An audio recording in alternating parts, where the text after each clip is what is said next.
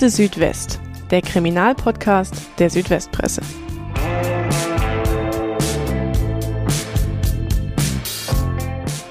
Im Juni 2022, da misshandeln eine junge Frau und ein junger Mann in der Kleinstadt Leichingen ihren gemeinsamen Mitbewohner. Ein Rechtsmediziner wird später von äußeren Gewalteinwirkungen sprechen, von Schlägen gegen den Hals, den Kopf, das Gesicht, den Rumpf. Am Ende wirkt der 24-Jährige das Opfer, wahrscheinlich so lange, bis das Gehirn nicht mehr ausreichend mit Sauerstoff versorgt werden kann. Dann wählt der junge Mann den Notruf. In dieser Folge unseres Podcasts Akte Südwest sprechen wir über den Mord in der Leichinger WG. Es geht um einen Fall mit einigen offenen Fragen und um eine Tat, von der die zwei jungen Menschen bis heute behaupten, dass alles anders war als von Staatsanwaltschaft und Gericht behauptet. Gleichzeitig haben die beiden offensichtlich versucht, ins Ausland zu fliehen. Wir sprechen über Manipulation, über ziemlich viele Lügen und darüber, wie der Vater des getöteten Mannes auf das alles jetzt heute blickt.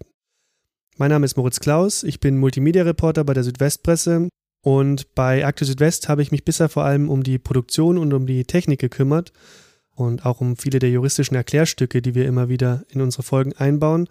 Aber ab jetzt werde ich hier auch immer wieder moderieren und wie immer haben wir in dieser Folge natürlich auch einen Gast. Meine Kollegin Julia Horn ist heute mit dabei. Sie ist Multimedia-Redakteurin in unserer Ulmer Regionalredaktion und sie hat für uns über den Leichinger Mordprozess berichtet. Hallo Julia. Hallo Moritz, schön, dass ich da sein darf.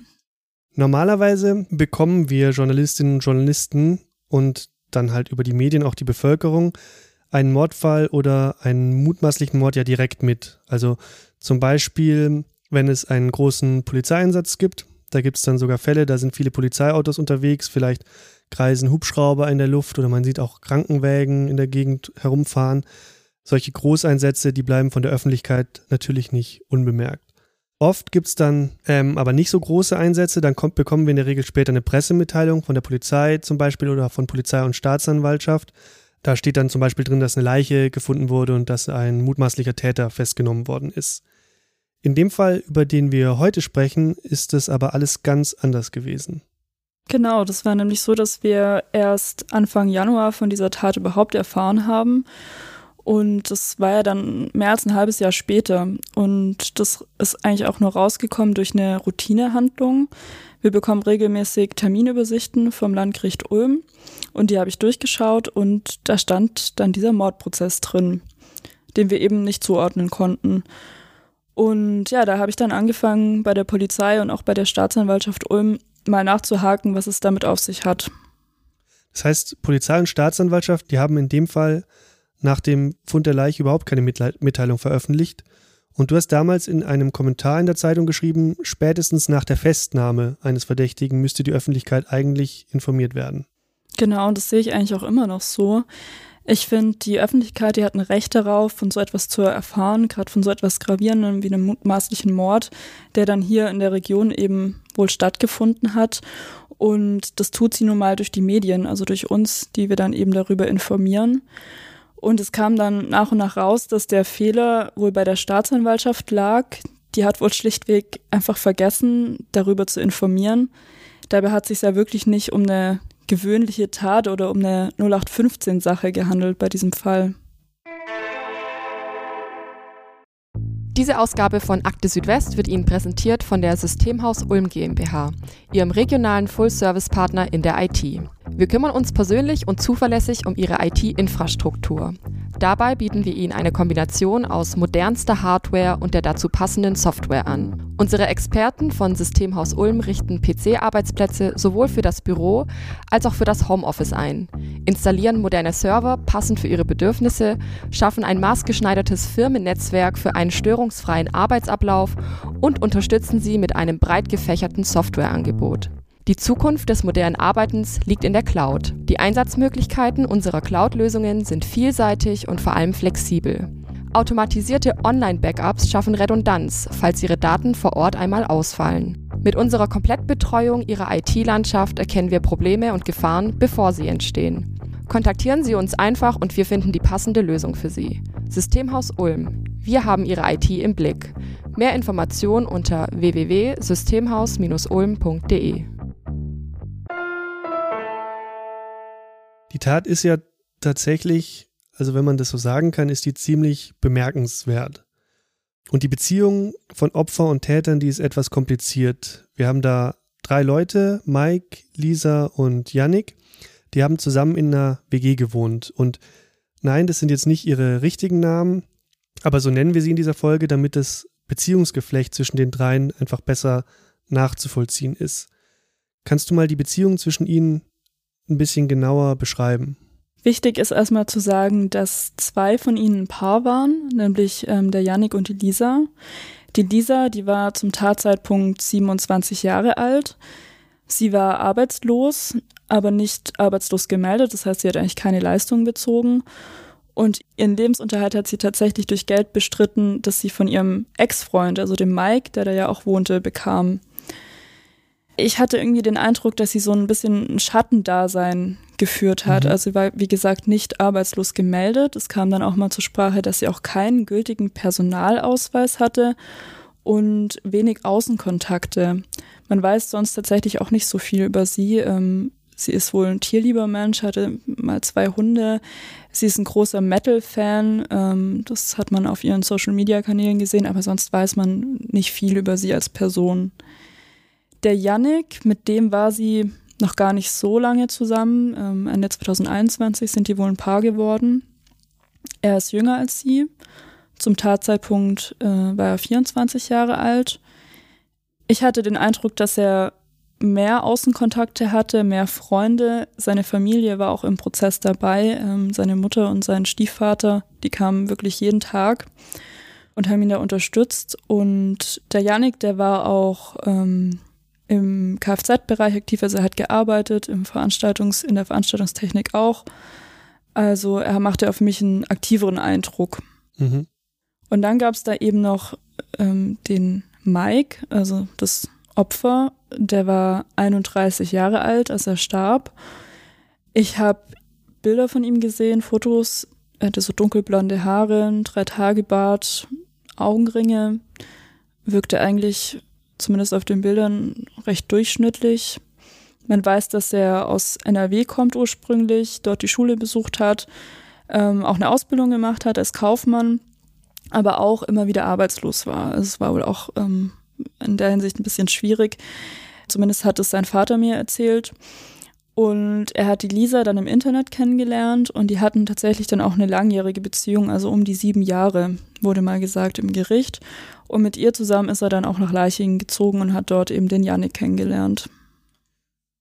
Du hast jetzt schon gesagt, Lisa war erst mit Mike zusammen, später dann mit Janik und trotzdem, die haben da zu dritt in einer WG gewohnt in Leichingen.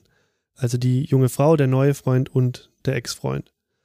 Das ist, finde ich, eine ziemlich ungewohnte Konstellation, auf die wir später auch, denke ich, nochmal eingehen werden. Jetzt kommen wir erstmal zu dem Zeitpunkt, an dem Yannick und Lisa dann beginnen, Mike zu quälen. Wie ist denn das abgelaufen? Ja, ganz genau weiß man nicht, was vor dieser Tatnacht passiert ist. Fakt ist allerdings, dass der Mike immer wieder Blessuren hatte. Ähm, die haben dann Arbeitskollegen an ihm bemerkt. Also mal ein blaues Auge, mal mhm. hat er gehinkt, ähm, hat auch über Schmerzen geklagt. Und was man eben auch weiß, ist, dass der Mike Aufgaben ausführte, vor allem für die Lisa. Diese, diese Blessuren, über was für einen Zeitraum hat er die gehabt? Ja, auch das liegt so ein bisschen im Dunkeln. Der Rechtsmediziner, der dann seine Leiche obduziert hat, der hat auf jeden Fall auch ältere Hämatome festgestellt, hat gesagt, dass die mehrere Tage alt gewesen sein könnten. Ob es da auch in den Monaten davor schon Vorfälle gab, das können wir jetzt im Nachhinein nicht sagen. An diesem diesem Tag, in dieser Tatnacht gefunden wurde er jedenfalls mit ganz vielen Verletzungen, also am Kopf, am Bauch, am Rücken, an den Armen und auch im Schambereich. Und man kann auf jeden Fall davon ausgehen, dass die Lage irgendwie an diesem Abend eskaliert ist. Was ist denn an diesem Abend passiert oder was weiß man darüber, was da passiert ist? Ja, ich schildere das mal so, wie das Gericht das Ganze gesehen hat. Und äh, zwar war es wohl so, dass dieser Abend eigentlich recht normal anfing. Ähm, der Mike und der Yannick, die ja auch befreundet waren, trotz allem, die haben sich wohl eine Konzertübertragung zusammen angesehen oder auch zusammen gezockt, so ganz genau weiß man das nicht. Und dann muss irgendwann die Stimmung gekippt sein, die Stimmung schlecht geworden sein. Das Gericht geht davon aus, dass die Lisa sich da eine Geschichte ausgedacht hat und behauptet hat, der Mike, also ihr Ex-Freund, hätte sie angefasst, hätte versucht, sie zu küssen. So wie du das sagst, das heißt aber, diese Geschichte war offenbar erfunden. Warum hatten sie sowas gesagt? Ja, das können wir natürlich nicht, nicht wissen, ob sie tatsächlich erfunden war, aber es ist eben davon auszugehen. Ähm, auch das Gericht geht davon aus, dass das eine Lüge war und äh, ja, denkt, dass sie einfach schlichtweg Aufmerksamkeit wollte von ihrem Freund, also vom Yannick. Und es hat dann so auch funktioniert, leider muss man sagen. Der Yannick, der war eifersüchtig, der wurde wütend und der ist dann auf den Mike losgegangen. Der Richter, der hat später gesagt, ähm, dass es ihn erinnert hat an Kampfhund, den man von der Leine loslässt. Und was man auf jeden Fall weiß, ist, dass der Yannick dann mit einem Schlagstock auf den Mike losgegangen ist das hat er später im Prozess auch zugegeben. Er hat sich davor sogar Handschuhe angezogen. Ja, um das mit den Worten des Richters zu sagen, der Mike, der wurde grün und blau geschlagen, von oben nach unten. Der Yannick hat ihn dann schlussendlich wohl auch gewürgt. Das konnte man auch nachweisen und ja, hat seinen Tod quasi in Kauf genommen. Dieses Würgen, das muss mindestens 20 Sekunden lang gedauert haben. Und der Richter, der hat auch sehr eindrucksvoll dann diese Zeit, diese 20 Sekunden im Gericht verstreichen lassen. Das heißt, es war im Gericht einfach 20 Sekunden komplett still. Genau, und es hat sich auch wirklich sehr lang angefühlt, muss man sagen. Und ähm, ja, der Richter hat dann auch dazu gesagt, das war kein Zornesausbruch, das war wirklich eine Abrechnung. Er ist davon ausgegangen, oder ja, das ganze Gericht ist davon ausgegangen, dass die Lisa auch dabei war oder zumindest in der Nähe, also in einem Zimmer nebenan oder so. Was man sicher weiß, ist, dass der Yannick um 2.10 Uhr in dieser Nacht noch nach einem Arzt in Leichingen gegoogelt hat. Das war dann wahrscheinlich vor dem Tod. Und dass er um 3.08 Uhr dann schlussendlich den Notruf gewählt hat. Und ja, die Sanitäter, die waren auch im Gericht, haben da ausgesagt. Und eine Sanitäterin, die hat dann geschildert, dass sie den Mike ja übersät mit Hämatomen vorgefunden haben, mit Brandnarben, also wirklich übelst zugerichtet und dass der Körper noch warm war. Die Sanitäter, die haben dann auch ähm, vor Gericht gesagt, dass ihnen eigentlich relativ schnell klar war, dass in der Szenerie was komisch ist. Die haben dann auch die Polizei alarmiert und die kamen dann auch an. Das Paar wurde dann verhört, erst zusammen, dann getrennt zusammen wohl auch deswegen, weil die Frau, also die Lisa, psychisch labil gewirkt hat, sich auch überhaupt nicht trennen wollte von dem Yannick. Er war wohl aufgeregt, wurde mit der Zeit dann immer gefasster, aber ähm, beide kamen den Sanitätern und auch der Polizei komisch vor. Die haben dann beide auch eine Geschichte erzählt, und zwar, dass sie ihren Mitbewohner, also den Mike, nachts im Bad so vorgefunden hätten. Also sie hatten einen Schlag gehört, einen Knall seien ins Bad und da sei der so gelegen mit diesen ganzen Verletzungen und sie hätten auch versucht, ihm zu helfen. Ja, schlussendlich hat ihnen die Geschichte aber niemand abgenommen. Danach sind dann, wie gesagt, erstmal ein paar Monate vergangen, ohne dass die Öffentlichkeit von dem Fall erfahren hat. Und dann kam für uns die überraschende Prozessankündigung. Und zwei Wochen später hat der Prozess am Landgericht in Ulm begonnen. Das war am 16. Januar 2023. Und gleich am Anfang wurde mitgeteilt, dass die beiden Angeklagten nicht aussagen werden. Du selbst warst ja bei den meisten Prozesstagen selbst vor Ort und die meiste Zeit haben das Gericht, Zeuginnen und Zeugen, der Staatsanwalt und die Rechtsanwälte über die beiden gesprochen, aber sie selbst haben nichts zu den ganzen Vorwürfen gesagt. Konntest du trotzdem irgendwie Eindrücke von den beiden sammeln? Ja, ich kann mich noch gut erinnern an diesen Moment, als die beiden da reingeführt wurden, das erste Mal. Der Gerichtssaal war total voll, es waren total viele Medienvertreter da, auch viele Zuschauer, Zuschauerinnen. Und die wurden reingebracht in Fuß- und Handfesseln. Und die Lisa, die hat auf mich erstmal viel älter gewirkt. Ich dachte, da kommt eine ältere Frau rein. Die hatte so krause, wirre Haare, so, so mattbraun und so einen langen weißen Daunenmantel an und hat dann erst später eben den Ordner von ihrem Gesicht weggenommen. Da konnte man dann auch erkennen, dass sie tatsächlich jünger ist. Diese Kleidung, also dieser lange Mantel, auch die Jogginghose, ähm, diese Turnschuhe, die hat sie eigentlich immer angehabt, also bei jedem Prozesstag. Auffällig war auch, dass sie immer ein Shirt getragen hat mit dem Aufdruck von einer Metalband. Die hat auch teils mitgeschrieben, wobei ich mir da nie so sicher war, was sie da eigentlich aufschreibt. Also es waren immer, das hat man gesehen, so ganz schräge Zeilen, die da auf ihrem Blatt landeten, waren wohl Notizen zum Prozess, aber wie gesagt, so ganz sicher war ich mir da nicht.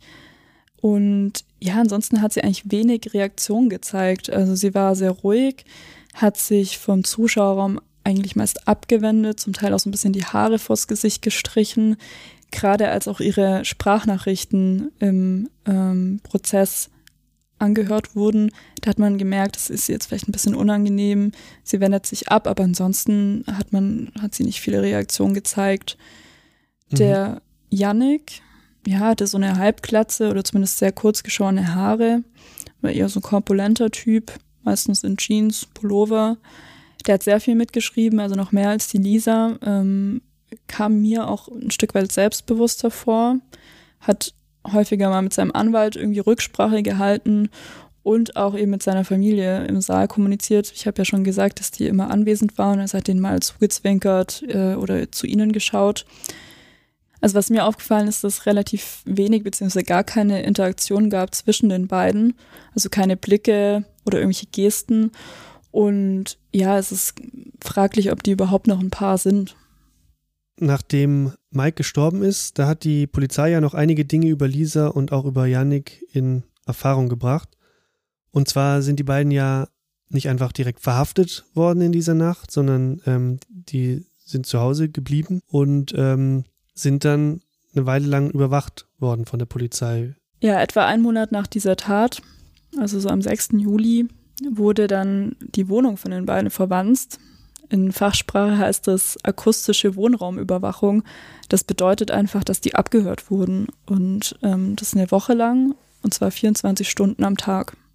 Was hat die Polizei dann bei dieser Überwachung rausgefunden? Ja, das war, fand ich sehr interessant. Dieses Protokoll wurde nämlich auch im Gericht vorgelesen. Und es ging eben auch um die Tatnacht. Und ähm, ich finde, da sind schon einige wirklich eindeutige Sätze auch gefallen. Zum Beispiel hat Lisa gesagt, ich habe eigentlich gewollt, dass du ihn zur Rede stellst und dich so zuhaust. Und ähm, Yannick antwortet dann, wenn es um dich geht, haue ich jeden um. Oder auch später, ähm, ich habe ihn geschlagen, ich habe ihm das angetan. Das heißt, diese Aussagen, die gehen ja schon irgendwie recht eindeutig in die, in die Richtung, in die dann auch später die Vorwürfe vor Gericht gegangen sind. Diese Überwachung war ja aber im Prozess nicht unumstritten, soweit ich weiß. Also die Verteidigung der beiden hat, glaube ich, daran gezweifelt, dass die überhaupt rechtmäßig war. Ja. Und so eine Überwachung von Verdächtigen darf die Polizei auch nicht einfach so anwenden. Und wann dieser Schritt überhaupt erlaubt ist, das erklärt uns jetzt mal kurz unsere Kollegin Leonie Maschke. Die Polizei darf in bestimmten Fällen Gespräche in den privaten Wohnräumen einer Person überwachen. In der Fachsprache heißt das akustische Wohnraumüberwachung. In der Alltagssprache hat sich aber noch eine andere Bezeichnung dafür etabliert, der große Lauschangriff. Erlaubt ist so ein Lauschangriff nur, wenn mehrere Bedingungen erfüllt sind. Zum Beispiel muss es den begründeten Verdacht geben, dass die überwachte Person eine besonders schwere Straftat begangen hat oder daran beteiligt war. Außerdem können Polizei und Staatsanwaltschaft nicht einfach selbst entscheiden, dass sie Gespräche in einer Wohnung akustisch überwachen. Stattdessen muss die Staatsanwaltschaft den großen Lauschangriff beim zuständigen Landgericht beantragen. Erst wenn das Gericht die Überwachung genehmigt hat, dürfen die Ermittlerinnen und Ermittler ohne das Wissen der Betroffenen abhören und aufzeichnen, was in der Wohnung gesprochen wird. Wenn die Überwachung geendet hat, müssen die Ermittler den überwachten Personen eigentlich mitteilen, dass sie überwacht worden sind. Von dieser Regel gibt es allerdings viele Ausnahmen. Es kann also durchaus vorkommen, dass ein Mensch überwacht wurde und später nichts davon erfährt.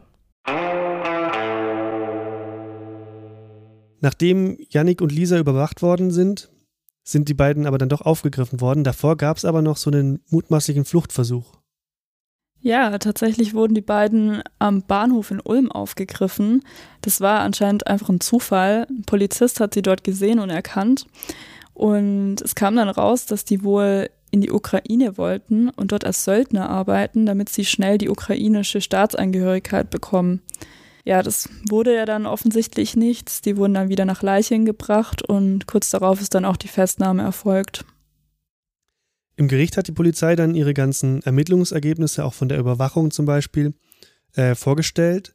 Zum Beispiel wurden da auch Chats ausgewertet. Und über diese Chats konnte man auch mehr über dieses Beziehungsgeflecht zwischen den dreien erfahren.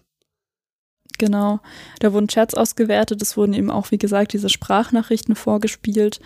Und eine Aussage von der Polizistin, die das gemacht hat, die ist mir im Gedächtnis geblieben. Die hat gesagt, das Opfer sei ihr wie ein persönlicher Diener seiner Ex-Freundin vorgekommen.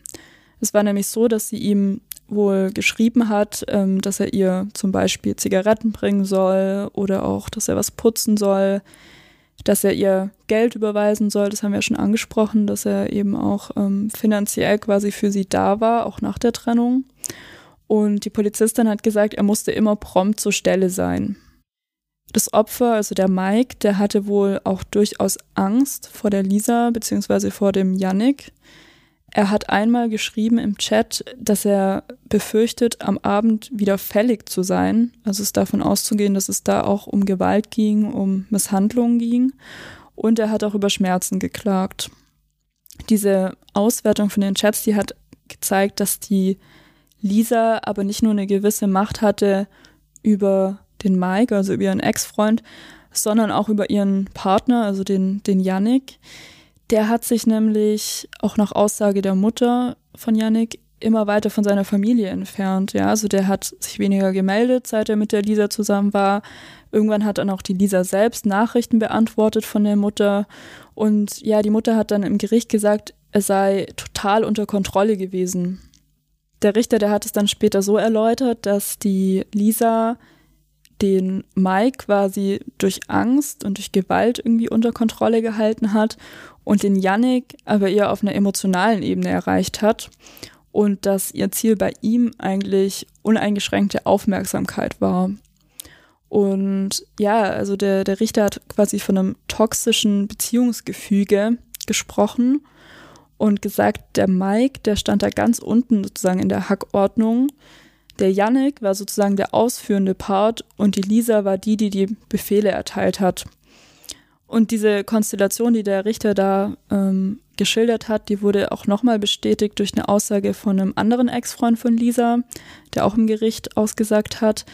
Und ihm hat wohl der Yannick mal eine Nachricht geschrieben und äh, da geschrieben, ich würde für sie, also für Lisa, über Leichen gehen, wenn es sein muss. Das fand ich auch sehr eindrücklich, diese Aussage.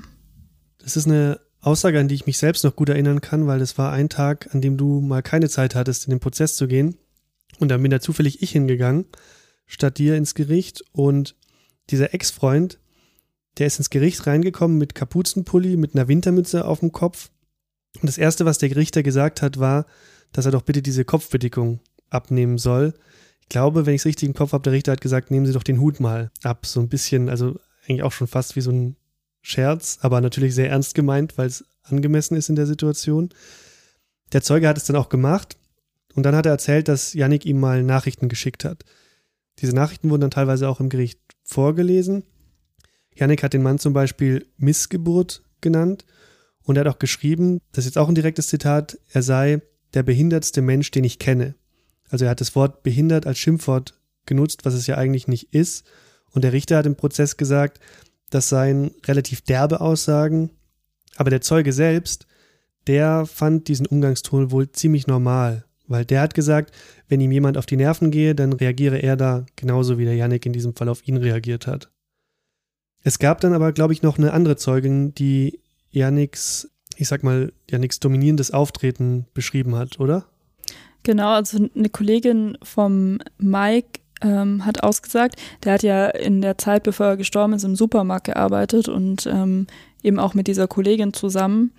Und die hat dann geschildert, dass der Yannick in diesen Supermarkt kam und sich nach dem Mike erkundigt hat, wie der sich so machen würde auf der Arbeit, ob er sich ja gut machen würde. Und ihr ist es total vor komisch vorgekommen, dass ein Mitbewohner, ein Freund da auf der Arbeitsstelle erscheint. Und sie hat auch ausgesagt, dass der Yannick den Mike, Zitat, klein gemacht hätte.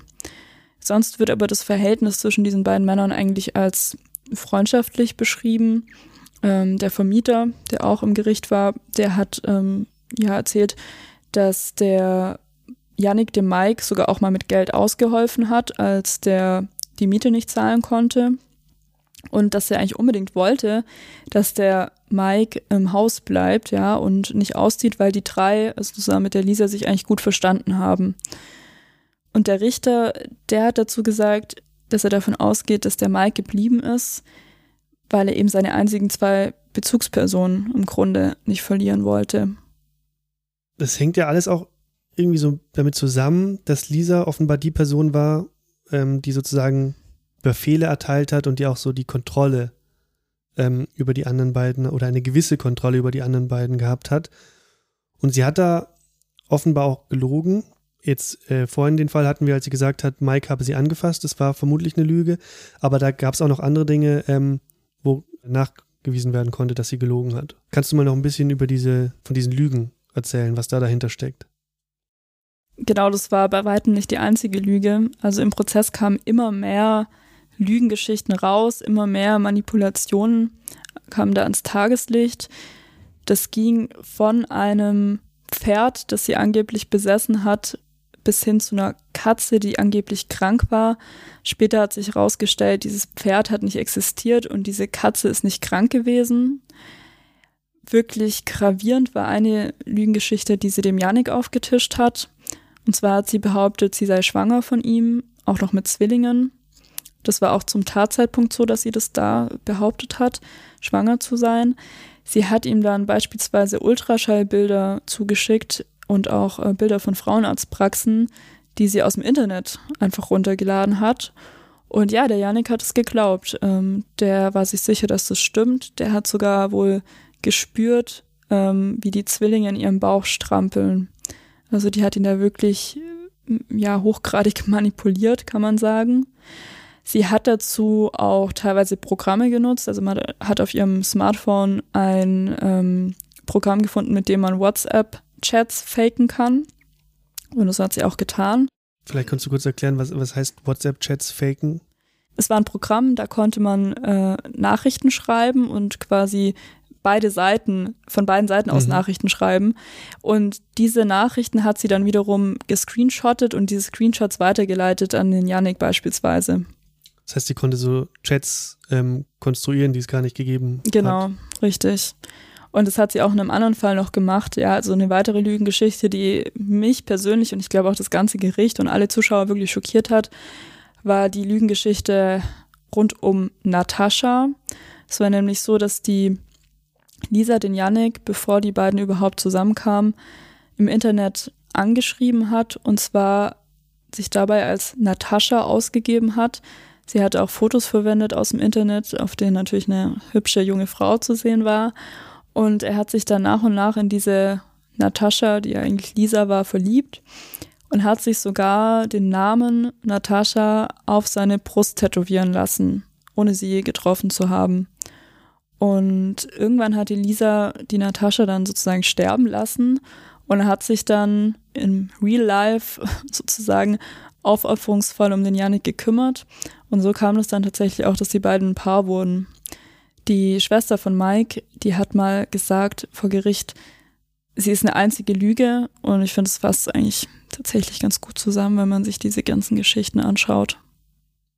Ich muss ehrlich sagen, diese, also diese Schilderung ähm, von Lisa, aber auch die von den beiden jungen Männern, für mich haben die schon während des Prozesses, wenn ich die Texte dazu gelesen habe von dir, immer wieder Fragen aufgeworfen. Auch der Punkt, dass Mike vor seinem Tod in dieser WG geblieben ist, offenbar, weil er sonst niemanden hatte, wo er hin konnte, oder vielleicht hat er auch einfach nur das Gefühl, dass er niemanden hat, wo er hin kann.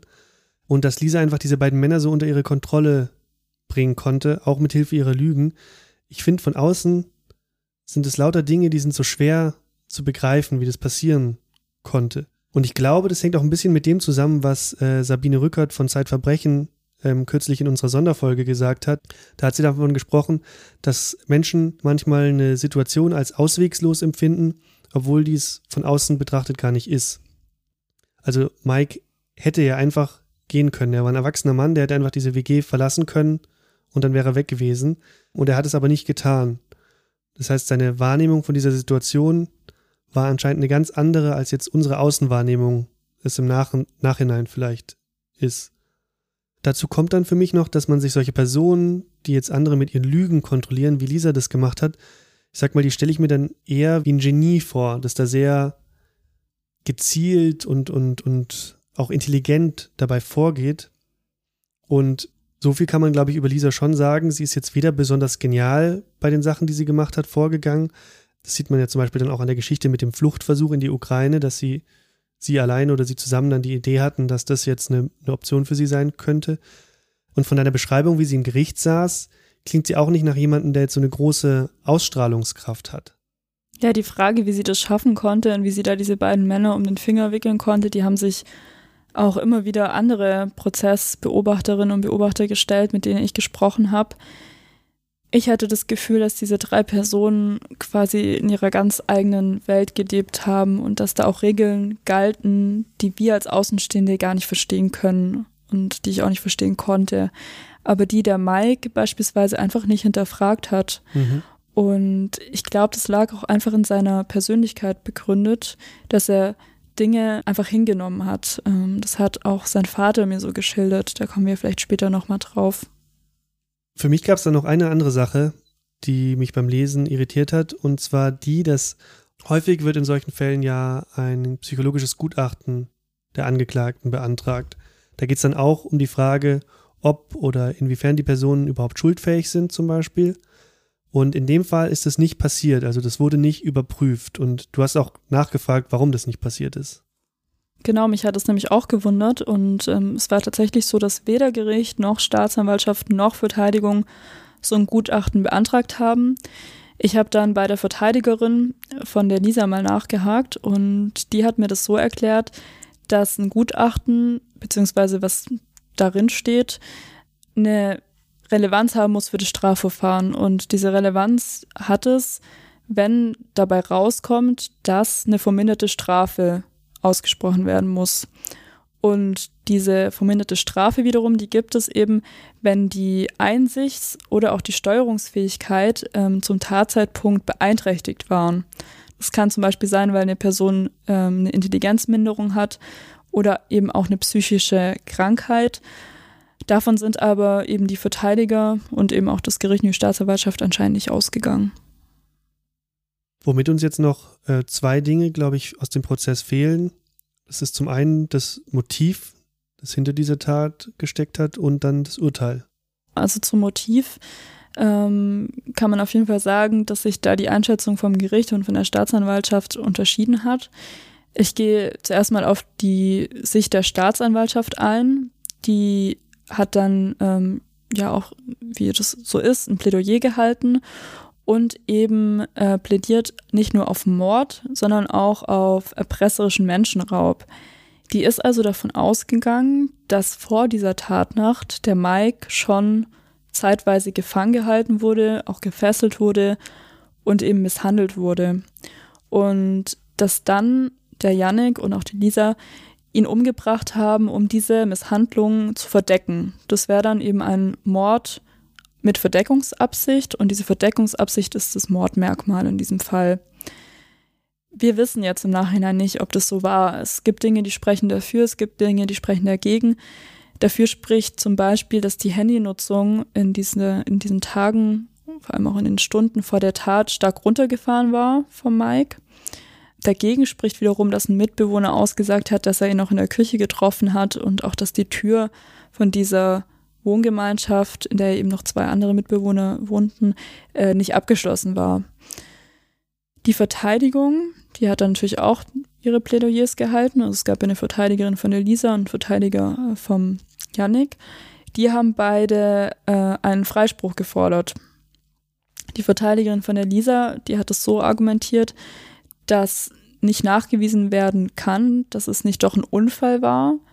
Der Verteidiger vom Yannick, der hat gesagt zunächst, dass auch die Lisa das Opfer gewirkt haben könnte, also das nicht nachzuweisen, dass es sein Mandant war und hat auch nochmal, ähm, ja, quasi die Meinung bestätigt, die die Verteidigung eigentlich schon von Beginn an hatte, nämlich dass diese Wohnraumüberwachung rechtswidrig gewesen sei und hat aufgrund dessen dann auch einen Freispruch gefordert.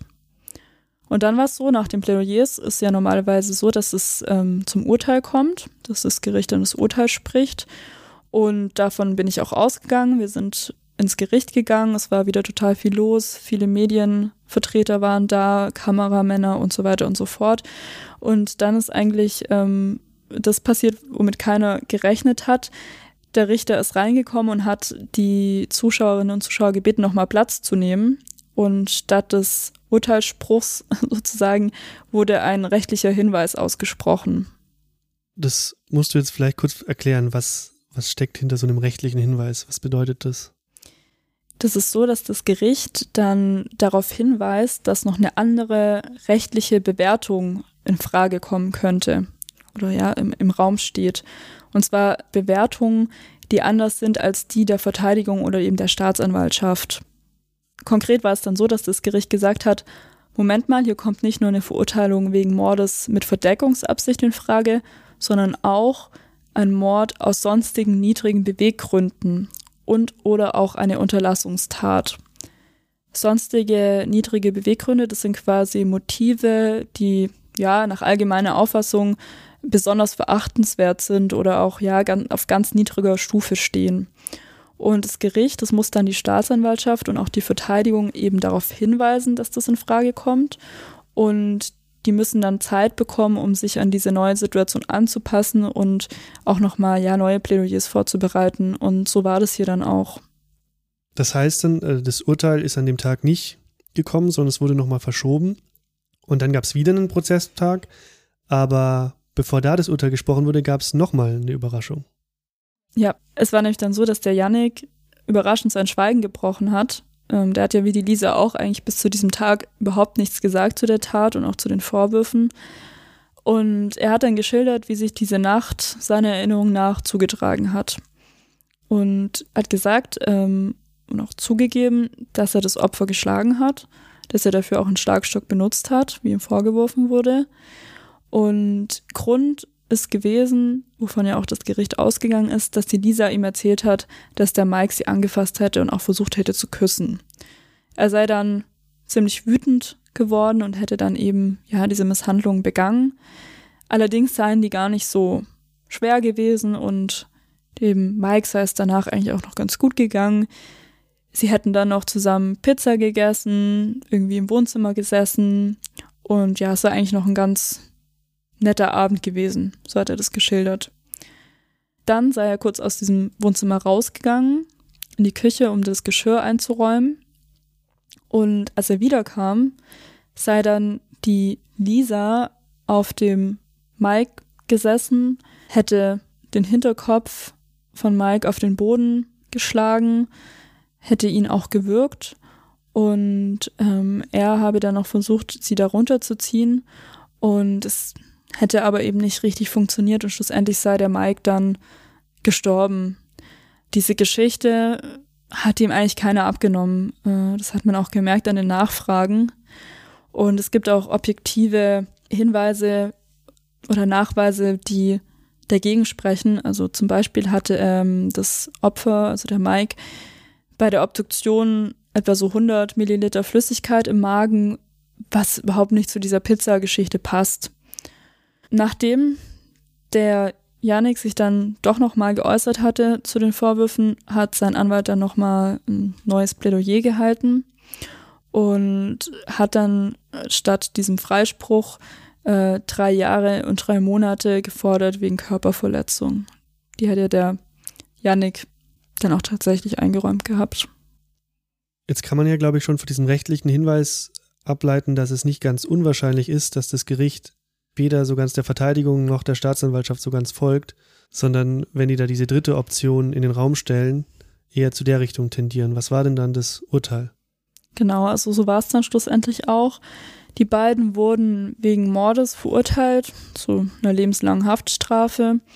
Allerdings eben nicht äh, wegen Mordes mit Verdeckungsabsicht, sondern wegen Mordes ähm, aus sonstigen niedrigen Beweggründen. Konkret war das eben hier quasi die Herabsetzung des Opfers, die Erniedrigung des Opfers und auch diese Bestrafung des Opfers. Und der Janik wurde dann quasi wegen der aktiven Tötung verurteilt, dieser wegen Tötung durch Unterlassung, ja, weil sie einfach nicht geholfen hat, weil sie das hat geschehen lassen. was ich sehr wichtig fand und auch sehr ja, eindrücklich, was mir in Erinnerung geblieben ist, ist, äh, was der Richter noch dazu gesagt hat. Er hat nämlich gesagt, es geht nicht darum, ob der Kammer der Lebensstil dieser drei Personen gefällt, mhm. sondern es geht darum, dass ein Mensch gestorben ist und dass dieser Mensch auch nach schwersten Misshandlungen starb. An dem Punkt, das äh, Landgericht Ulm hat das Urteil gesprochen, könnte jetzt eigentlich alles vorbei sein. Aber das ist es nicht. Genau, es ist nämlich so, dass die Verteidigung, also beide Verteidiger, ähm, Revision eingelegt haben, auch rechtzeitig innerhalb einer Woche. Und dann geht es so weiter, dass das schriftliche Urteil erstmal verfasst wird. Das muss dann an die Verteidigung zugestellt werden. Und danach hat die wiederum einen Monat Zeit, um die Revision zu begründen. Und dann geht es weiter an den Bundesgerichtshof. Momentan ist es wahrscheinlich so, dass entweder das Urteil noch gar nicht zugestellt wurde an die Verteidigung oder dass sie gerade dabei sind, eben diese Revision zu begründen.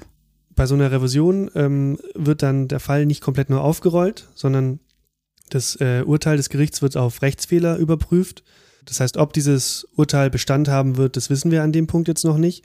Du hast aber jetzt nach dem Urteil des Ulmer Landgerichts noch eine Sache unternommen. Du hast nämlich mit dem Vater inzwischen sprechen können von Mike, also mit dem Vater des Opfers.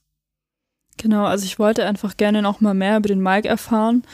Im Prozess ging es ja vor allem um die beiden Täter und ähm, ja, ich habe dann tatsächlich den Vater erreichen können und er hat auch sich Zeit genommen und mit mir um die 20 Minuten über seinen Sohn gesprochen. Er hat ähm, geschildert, dass es ein eher ruhiger Junge war. Er war wohl viel zu Hause, hat eher wenig unternommen. Seine Mutter, also die Frau des Vaters, die ist gestorben, als der Mike zwölf Jahre alt war.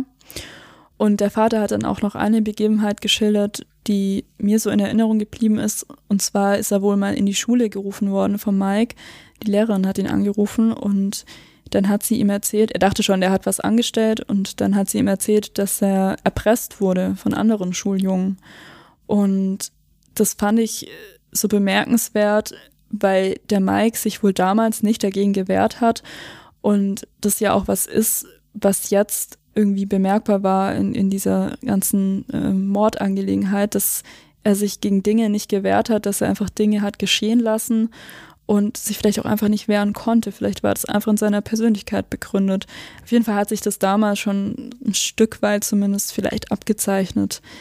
Der Vater, der hat dann auch versucht, quasi seinen Jungen, also hat er immer gesagt, mein Junge durchzubringen, hat sich um ihn gekümmert, auch als die Mutter dann gestorben war und als der Mike dann die Lisa kennenlernte, haben die beiden dann auch kurze Zeit beim Vater gewohnt in der, im Haus. Und auch da war es so, dass der Vater die beiden durchgefüttert hat, ihnen Geld gegeben hat und irgendwann hat er dann gesagt, es geht nicht mehr. Gerade Lisa muss sich jetzt auch einen Job suchen. Die war nämlich damals schon arbeitslos. Und ja, dann ist das Paar verschwunden und eben nach Leichen gezogen. Was wir hier natürlich nicht wissen, ist jetzt, wie genau die Beziehung von Mike zu seinem Vater war.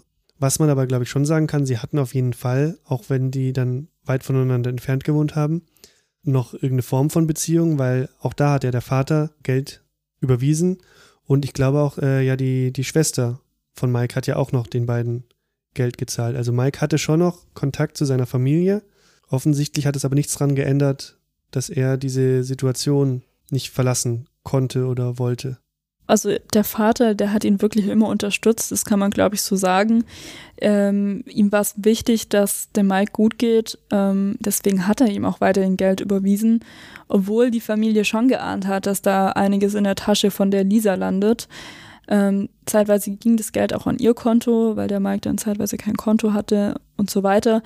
Aber ich glaube, man kann schon sagen, dass die eigentlich eine ganz gute Bindung zueinander hatten. Es war dann auch so, dass der Vater wohl kurz vor dem Tod noch mit dem Mike telefoniert hatte.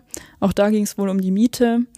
Und er hat zu mir gesagt, hätte er irgendwie geahnt, was da los war, was da abging, dann hätte er seinen Sohn sofort da rausgeholt. Er wäre da runtergefahren und hätte ihn da rausgeholt. Und ja, ich habe ihn dann auch gefragt, was er zu diesem Urteil sagt. Und er meinte dann, zum Yannick kann er nicht viel sagen. Er habe ihn nicht gekannt. Er weiß nicht, was da, was da dran ist. Aber bezüglich der Lisa findet er das Urteil sogar zu lasch. Er hätte sich gewünscht, dass sie eine Sicherheitsverwahrung bekommt. und hat gesagt, wörtlich, lebenslang ist zu wenig für sie. Äh, die ändert sich nicht mehr. Da fällt der Nächste irgendwann auf sie rein, wenn sie wieder aus dem Knast quasi rauskommt. Und ja, dem Vater ging es natürlich nicht gut. Ne? Also das hat man auch gemerkt am Telefon. Er meinte zwar, es geht ihm etwas besser als kurz nach dem Vorfall, aber ähm, er hat dann auch zu mir gesagt, darüber hinweg kommt man einfach nicht als Vater. Das ist, denke ich, ein gutes Schlusswort für diese Podcast-Folge. Vielen Dank, dass du uns von diesem Fall erzählt hast. Ja, vielen Dank, dass ich da sein durfte. Wir werden in der Südwestpresse natürlich berichten, wie es in dem Fall jetzt mit der Revision weitergeht. Wenn ihr Fragen zu unserem Podcast habt oder Kritik, dann könnt ihr uns gerne Mail schreiben. Das geht an podcast.swp.de. Die aktuellen News rund um unseren Podcast findet ihr außerdem auf Twitter unter @akte_swp. Und natürlich freuen wir uns auch, wenn ihr unseren Podcast bewertet. Das geht zum Beispiel bei Apple Podcasts und bei Spotify. Wenn ihr mehr lesen wollt über Kriminalfälle und wahre Kriminalgeschichten, dann haben wir einen Newsletter für euch und auch eine Seite, auf der wir all diese Geschichten sammeln. Mehr dazu erfahrt ihr unter swp.de/crime. Vielen Dank an der Stelle fürs Zuhören und bis zum nächsten Mal.